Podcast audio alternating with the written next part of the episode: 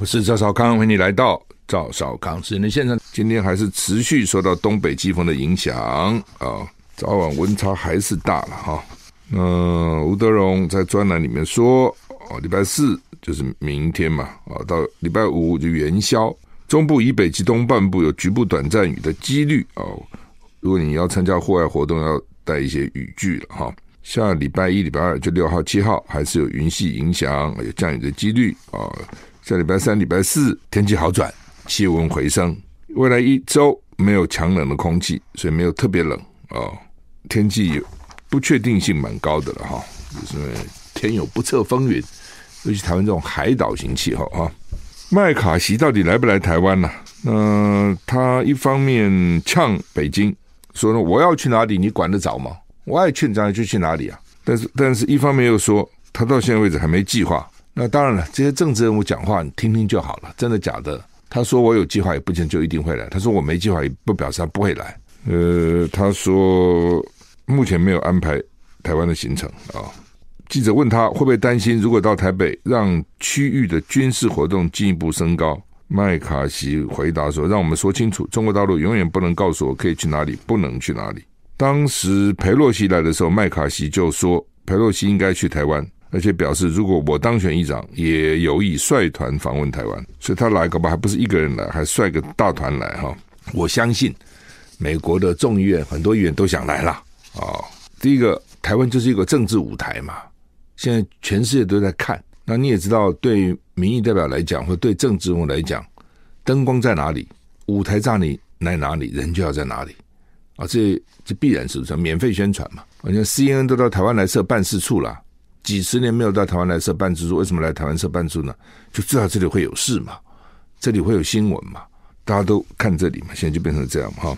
那所以这些政治人物啊，在台湾搭台一定会来的了。麦卡锡可以说了啊，让我们说清楚，中国大陆永远不能告诉我可以去哪里，不能去哪里。讲的有没有错？没错。事实上呢，他本来爱去哪里就去哪里嘛。但是呢，中国大陆也可以讲，我爱什么时候演习，我就什么时候演习，这是他的权利嘛。那他演习他就演了。那台湾当然可以讲了，我要怎么反制，我就是反制也可以，就是反正讲讲话也不花钱，都可以讲嘛。啊，那到底啊，这个麦卡锡要不要来台湾？国防部跟麦卡锡说已经在协商了，来的话呢，要怎么走？像上次佩洛西来，哦，绕从菲律宾那边过来，啊，因为就是怕，还是怕啊，万一发生事情。这不得了！你国会议长给他打下来，这是算什么东西呢？那军方也没办法，军方也不能说你不能去，军方最多只能给你分析啊、哦，可能会有什么情况。那这些文人要来，军人也没办法，本来也就是这样子。不当然就从看几个角度了哈。第一个就是说，他就是个议长，那他要来台湾啊、他也不是政府官员，你真的很难挡他，也没有什么道理挡他。以正常的这个情况来讲，那你越挡他，他就越来劲儿。你想这道理吗？但是呢，从老共的角度，他不能不表示意见，他也必须要讲。他不讲，他可能担心啊。议长我不讲，那下次你会部长就来了，下次不会总统就来了。大家都知道台湾这个地方好啊，是个政治舞台啊。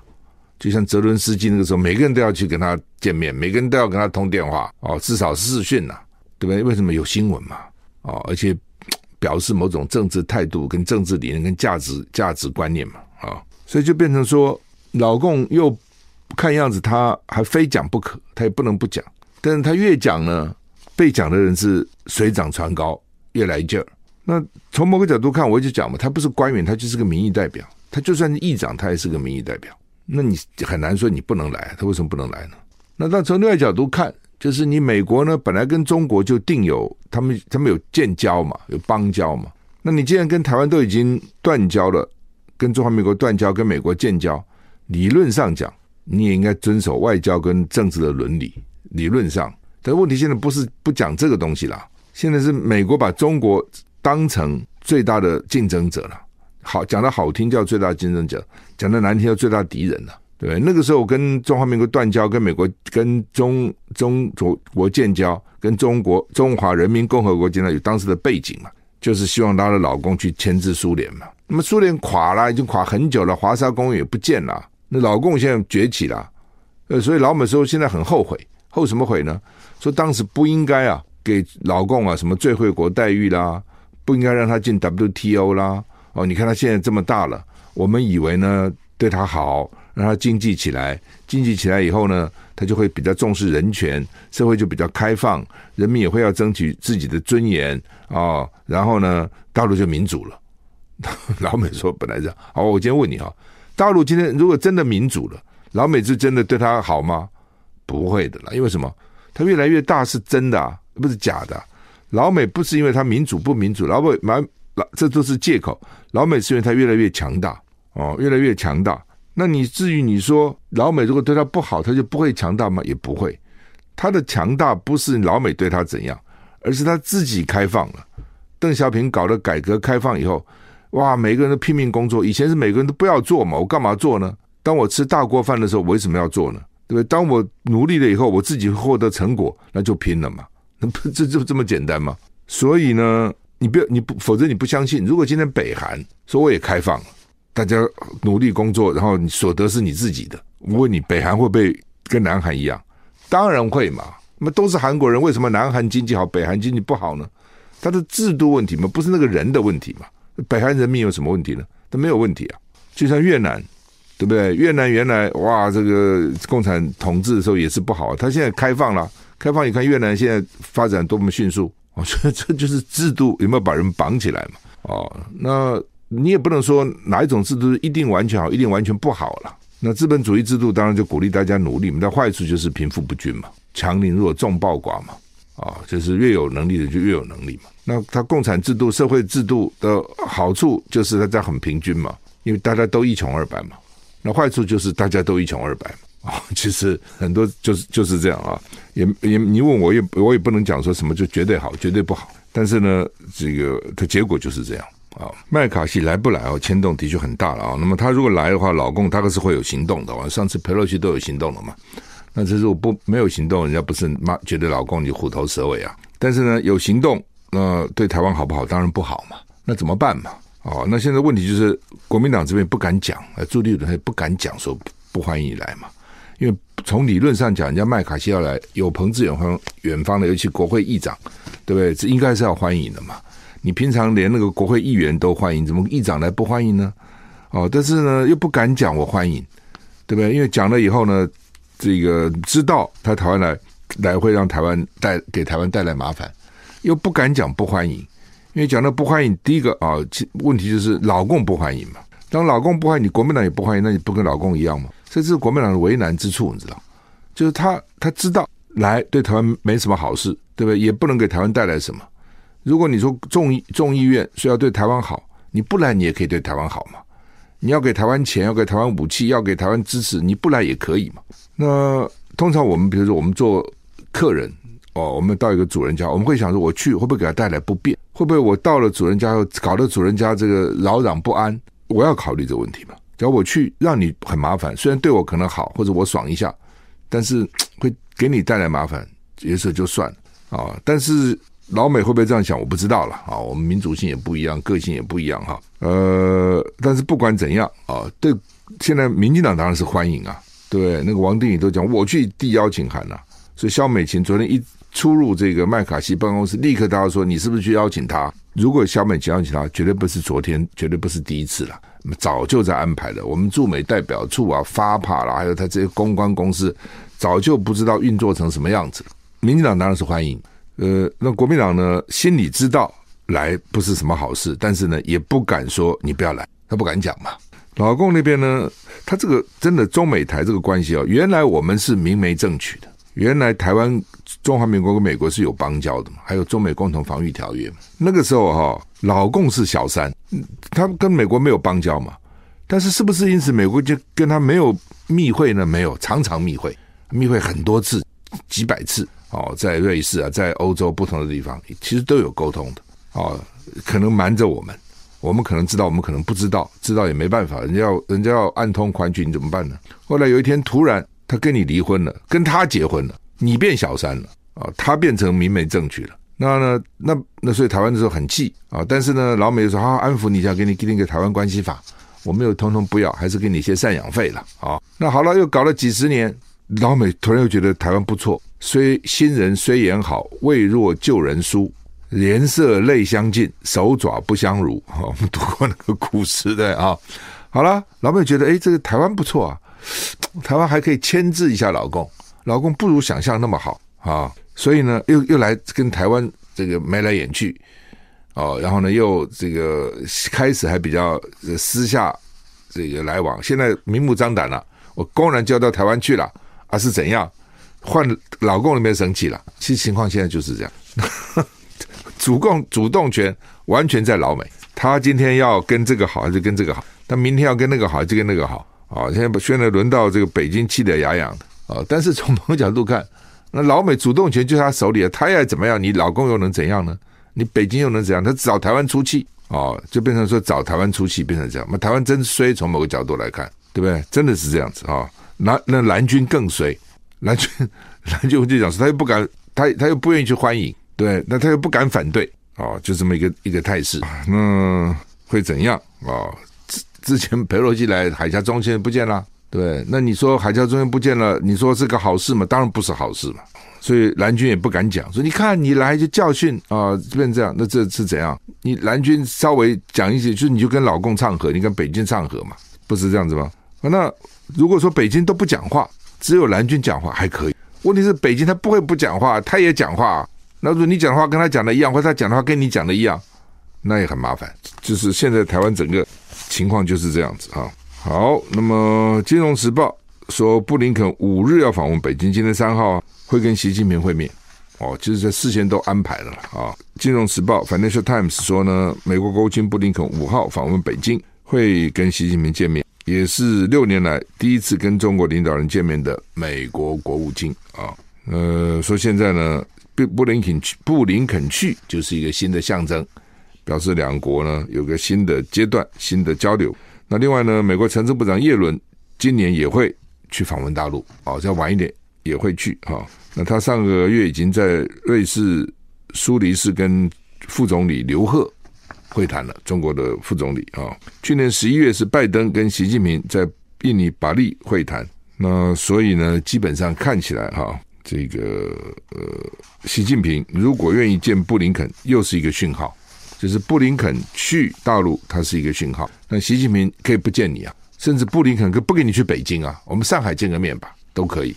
哦，所以大家在观察小美琴啊、会不会变成副总统的候选人？哈，萧美琴说啊、呃，他现在唯一目标是让台湾的外在环境更和平稳定、更加繁荣，其他政治话题都是无中生有的想象。哈，那萧美琴当然是蔡英文的爱将。哈，那现在在美国啊、那呃，蔡英文现在一心一意就想去美国了。哦，第一个想去美国国会演讲，第二个呢，呃，如果不能去国会演讲，至少呢。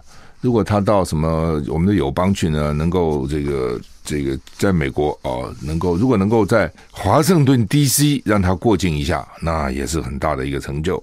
或是如果自己不能到国会演讲，用视讯跟在国会啊演讲，因为现在也有美国国会议员在呼应啊。那我相信小美琴也好，FAPA 也好，驻美代表处也好，这些公关公司也好，一定很努力在做这件事了。哦，这件事大家其实都知道，蔡英文是想干的哈。反正现在就是说，什么事情啊、让老共生气我就干，越让你生气我越干，因为这个可能一方面增加我自己的政治声望，一方面也可能对我的选情有利了啊。这个东西就是到底有没有利有，当然有时候难讲哈。比如说，哎，就是说在某种情况下是有利的哦，在某种情况下呢，搞得过头了又是变成不利的哦。比如上次裴洛西来，那老共军演包围台湾，那到底对民进党有利不利？从某个角度看，应该是有利。为什么呢？老共坏嘛，没事围我们干什么？但从另外一角度呢，的确有人开始害怕了，说还真干了哈。那到时候这这真的真的这现在才围几天？如果到时候给你围上了两个礼拜，那台湾的天然气会不够啊？台湾人心会不会恐慌啊？台湾的股市会不会下跌啊？有些人就会去考虑这个问题。那当然每个人不一样了啊，有些人可能更气啊，觉得老公太可恶了，我就要支持民党。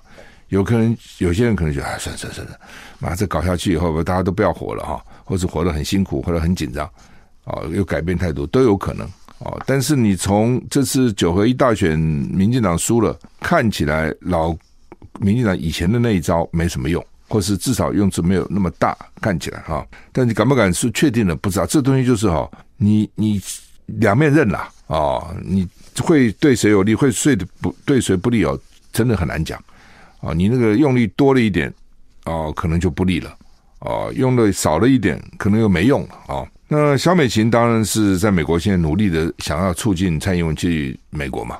那萧美琴如果比如假定看起来民进党大概就是赖清德，不但也不一定，因为陈建仁哈，我不认为他蔡英文死心还是没有的，可能就要陈建仁呢好好干，对不对？有机会啊、能够呢跟陈建跟那个赖清德拼一下。赖清德现在是民党主席，有他的舞台，那你陈建行政院长你舞台更大，你有行政资源了、你好好做啊。这一年做好，形形象就不错了哦。你看张善政那个时候也是到末期的时候当行政院长啊，也不过就干了几个月啊，干的形象还不错啊。刚好碰上台南的这个地震，张善政就表现蛮好的嘛，记得吗？哦，所以很多时候不是我干三年才有表现了，我干三天干得好也有表现了。哦，当然这还要天时地利人和了哈。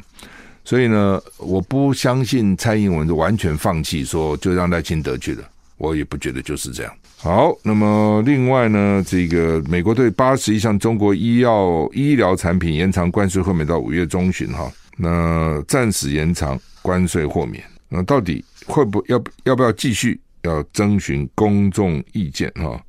主要原因也是呢，这个本来二二八到期的，就是有一些八十一项产品关税豁免，可是这一年因为通膨严重啊，哦，所以呢。当时是说了哈，川普是说中国大陆实施不公平贸易的行为，窃取美国科技跟智慧财产，所以对中国输美产品三千五百亿美元加征关税。那其中有些还是豁免的，就是医疗保健啊等等等等哈。美国主要是因为。疫情嘛，也想抵抗啊。二零二零年十二月宣布的了啊，那已经延长了好几次了啊，所以呢，会不会继续延长啊？也引起大家的关注了哈。那可能会了啊。一方面呢，美国国内通膨严重嘛，那总是希望降低关税，降低一些物价的压力哈。泽伦斯基呼吁加强制裁俄国啊，普丁用战胜纳粹鼓舞士气啊，什么意思啊？泽伦斯基今天。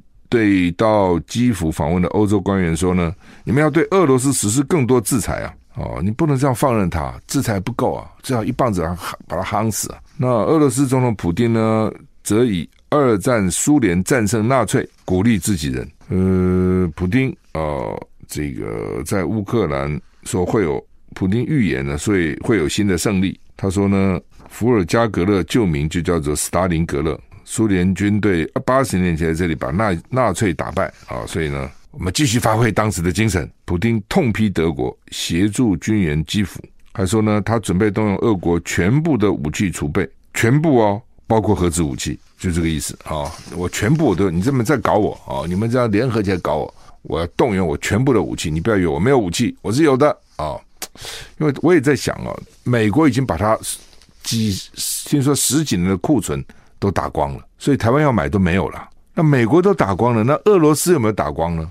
美国打光，但也是讲它一般的武器啦。你比如它的空军没去嘛，F 十六啦，F 三十五没去嘛，它的核弹没去嘛，对？所以它还是有武器的了。只是呢，他想他给乌克兰这种比较传统的武器就打光了。那俄罗斯呢，还剩多少武器呢？我觉得也不乐观了。那除非在乌克兰，就是我小打小闹，你大打大闹。就是我派一个无人机，你就把你的爱国者三型飞弹打掉了，类似这样。我派一个小东西啊，你就这个浪费了一大堆的弹药。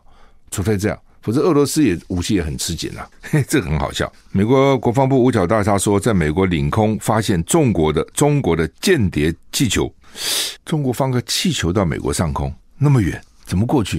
你把它打下来。老美说不打，不打。那国防部美国五角大厦昨天表示呢，正在追踪一个飞越美国的中国监控气球，但是出于安全原因，决定不击落。为什么呢？因为说呢，美国很确，你确定吗？这是中国气球？美国说高度确信，这是中国的高空气球。那不把它打下来呢？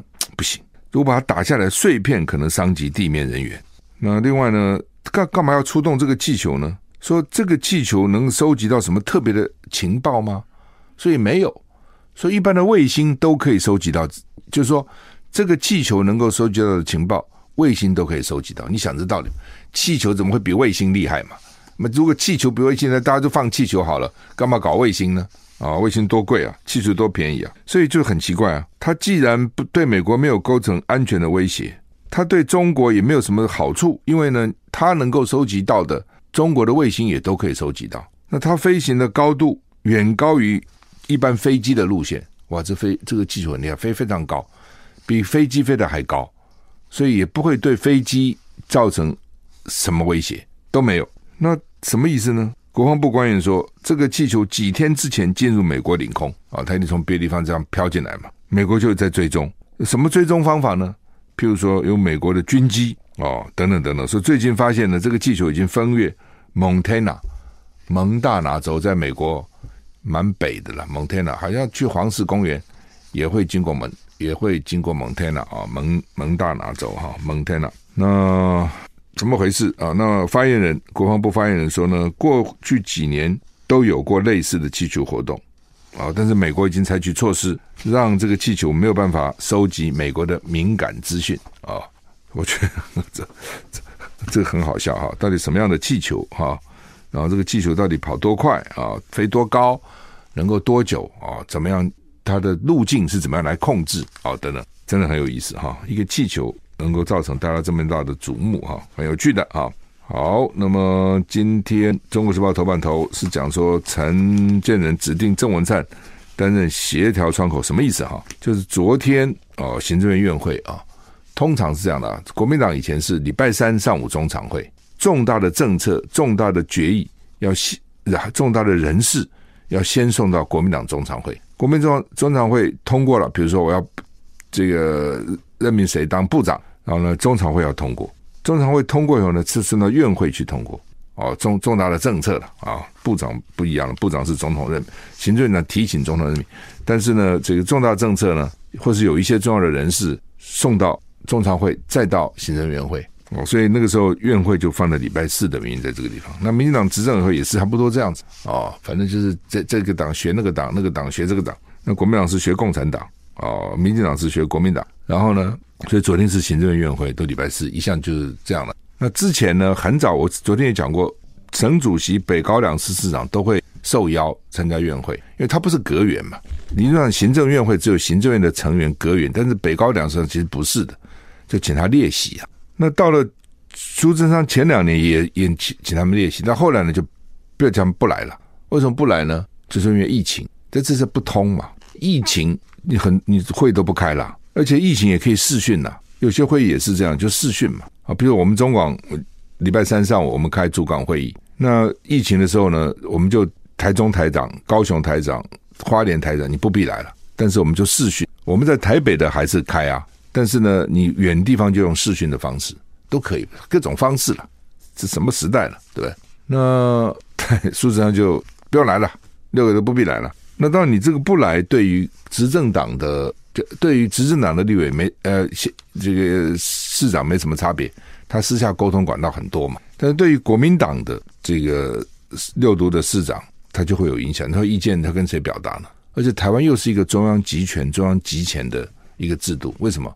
大陆我们的制度就从大陆过来，中国大陆那么大，那你中央他要控制，到了台湾这么小，所有的东西都是中央控制。这么小个地方哦，然后叠床架屋，所以呢，很多时候地方必须要跟中央来沟通，要钱呐、要人呐、要政策啊，要这个要那个，都都都沟通。那你行政院会都不要他们来两年了。那陈建人呢，昨天就好像欢迎你们来，一副呢就好像陈建仁就蛮对这些县市、对这些直辖市长蛮好的。其实他本来就该来的嘛，几十年来都是来的，只是因为苏贞昌两年不给他来，那现在又来了。好像一副就是哇，这个多大的事情，所以中国时报放在头版头，然后呢，联合报头版头也放了一个他们的相片，所以这就是这样啊，就是说每天做你就不觉得稀奇的了，有一段时间不给你做就很稀奇，不给你做又给你做又变成稀奇啊，变成这样子。那这个时候呢，当然地方有很多意见了，特别是财政收支发放法要钱呐，所以郑文灿做窗口是这个意思。我们现在再回来，联合报头版头讲的是 沪海公投了，就是基隆那个四接。记得吗？桃园那个时候三接都是天然气了啊、那因为基隆哦，他们想那边搞个四接，又搞天然气，那基隆人就很反对啊、就是说会有几八七八万个珊瑚哦都被毁了啊，而且那个地方外木山啊，很多人那边游泳啊、浮潜啊、钓鱼啊等等哈，这样搞这个东西就麻烦了哈。所以呢，大家不不喜欢，就那么很漂亮一个海，那么搞这个东西哈，这都 这全部都是因为蔡英文的这个飞核家园啊，民进党飞核家园搞的，全台全台湾大乱。为什么？就是因为核电厂。它一个核电厂啊，不一部机组就发一百万千瓦，两部就两百万千瓦。那你其他那个光电呢，搞死了，这么发那么一点点电，就差很远了啊。那你天然气也是要非常这个大的这个这个发电机啊，才有可能啊，等等啊，你要用非常多的天然气。那天然气呢，因为气体体积很大嘛，固体体积最小嘛，那天然气变不了固体，没办法变成冰，所以它可以变成液体，就是说液化天然气，就这个道理。气怎么怎么液呢？气怎么变成液体呢？加压降温哦，它就变成液体了哦。然后呢，用的时候再把它减压加温，让它膨胀，就变成气体了。嗯，就像水很冷很冷就变成冰，就是固体了嘛，对不对？然后固体加热加热就变成液体了，液体再一次加热就变成水蒸气了嘛。这所以固体、液体、气体它是可以互相的这个转换的哈。那但是就是你就要储存了啊，哦，那储存怎么储存呢？他们就填海造地。所以这地方根本没什么腹地，那只好填海造地。那填海就会破坏海岸线，你想这道理嘛？所以基隆人呢，当然就开始就就要要什么要公投啊等等，那就被中央否决了嘛。给你公投，我给你公投搞个什么？不给你公投，那谢国梁就是说，来重新送来，我来批准。你批准到时候会怎样？就中央跟地方当然又吵架了啊。中央就是你这个不算啊，没有什么强制力啊，那就变成意见的表达，可能就变成这样。哦，其实意见表达，我想做个民调就出来了啊、但是公投比较有具体行动嘛，所以唉，光这个飞核家园就搞死了，把台湾好真的搞死了哈、哦。那怎么办呢？哦，那就是民进党的神主牌啊。中华大学不是说林志坚论文抄袭嘛？林志坚就不服去诉愿，要战清白。蔡英文叫他继续战清白。陈建仁的时候呢，也都护他们。政治的东西就是这样啊，它的可怕就是使人盲目了。啊，就只问立场不问是非，就变成这样子，你也很难去讲是非。一讲是非以后啊，你党里面就先反对你了。其实这东西不是光绿蓝的是一样的啊，真的是这样。所以要讲个公道话很难的，因为你如果蓝的讲公道话，蓝里面也有一些人会反对你啊。你怎么替他讲话呢？怎么可以这样呢？为匪为为虎作伥啊，哦，为匪张目啊。同样的绿营，如果有人啊、这个说啊，哎，蓝的这点做的还不错嘛，这个人还不错，那绿的一定公干他。那你最有良心就不讲话可以，有些是话题你不讲啊，我不讲嘛啊。但有的时候政治的难就是说，要不讲的时候很困难。为什么？人家会逼你表态啊，媒体会逼你表态啊，会问你啊，你不是我都不讲，你每天不讲，那这算什么呢啊？好吧，林志坚那时候，但是呢，就是你就是讲过头了，像蔡英文啊，什么陈建仁都去替林志坚保证他那个论文没问题。那现在问题又来了，他怎么会没问题呢？他问题大了啊！哦，所以中华大学当时就取消了学位嘛。那他就说我要去诉愿，向教育部诉愿啊。那教育部当然也组成委员会了哈。那教育部就说哦，这个驳回他诉愿，就是你就是抄的了。所以驳回的意思是说，中华大学的判定是正确的。说呢，这个林志坚在中华大学学伦审议会口头答询，台大要他去，他没去，觉得台大比较可怕。中华大学他去了，他可能觉得说，第一个他他当过新竹市长啊，中华大学在新竹啊，所以至少客气一点吧。哦，他去了，结果中华大学都讲说，他没有办法明确回答论文研究方式中的数学模式、方程式来源及内容。所以学校就认为说呢，他这个论文要用复杂统计的期末报告哦，由他写的哈、哦，觉得是有问题的。就就说这不是你自己写的，知道这意思吗？就你现在论文，比如说我引用一些数学什么统计一些方法，那你来开会就问你，哎，你这个数学这什么意思？我讲不出来，他怎么讲出来？可能他抄来的嘛？那抄来的，你叫我怎么解释呢？我根本不懂嘛。这就是所以同样是抄。又分成好几个层次，你知道吗？一种是哈，我也懂，但是我可能没想到，或是我可能没下过下足功夫，诶，但我知道你怎么写的，哦，有道理，我帮你抄来了。一种是我根本不知道你是什么是怎么回事，我就这么硬抄，他就是硬抄，这什么意思？就是他程度太差了，程度太差，他连中华大学自己，我们的中华大学当然也。有它一定的这个专专长啊，它的特特殊。但是不管怎样，你以社会一般的观感，你中华大学跟台大比起来，台大还是学术上的地位比较高嘛，这个不能否认。这也不是轻视中华大学，它就是这样。那我如果中华大学比台大高，我就念台大算了，对不对？你说这个学位拿出来，到到底哪个比较比较值钱嘛？那中华大学都认为说你这个论文是抄的，你这个论文哈，我问你都答不出来，数学公式什么一些统计什么，你这你你怎么可能写出来嘛？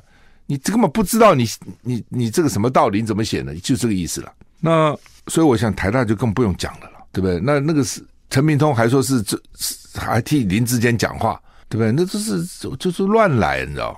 有有很多事情，我就觉得说，你程度到什么地步？你就是这样子。那个时候，林志坚勉强去混一个中华大学的硕士，也就算了，因为中华大学嘛，大家也不惧不为已甚了，就是说 就算了。就像一个人，只要拿了哈佛的这个博士，大家就会看到说，哦，这个哈佛博士一定程度很高。哎，结果怎么程度这么低啊？怎么讲出这样的话？怎么这样的能力啊？哦，大家就会质疑说，哎，他这他这这里哈佛博士怎么拿的啊？就会打一个问号嘛。那本来你拿个中华大学就算了。大家不跟你追究，你还不死心，啊，还要跑到台大再去拿一个硕士，大家就会质疑。是那么来看看论文怎么写的啊、类似这样，就会他他其实问题就在这里，这就还从某个角度还是贪呐，一个不够还要两个，对不对？就变成这样的结果嘛。那好了，现在教育部给他驳回了，他可以再诉愿呢？去哪里呢？打行政诉讼，到台北高等行政法院打，然后还可以到最高行政法院打，还可以再搞的了。哦，只是说。